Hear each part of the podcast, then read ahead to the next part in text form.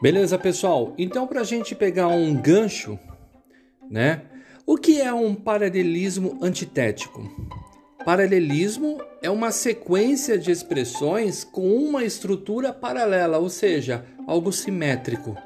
Tá, mas e aí o onde o antitético? O que, que significa antitético?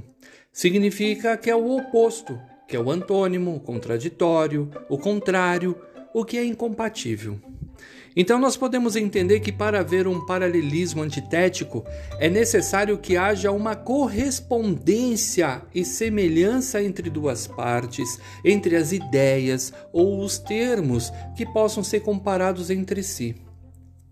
Agora que nós já temos uma ideia, já conhecemos o que é um paralelismo antitético, nós vamos fazer literalmente um paralelismo antitético da obra A Árvore da Morte e da Vida de Urish. Eva é portadora da desobediência e da morte. Maria, ao contrário, traz a fé e a alegria. O importante no texto é a observação. Veja, Deus quis resolver o impasse oriundo do pecado mediante os elementos mesmo que introduziram o pecado.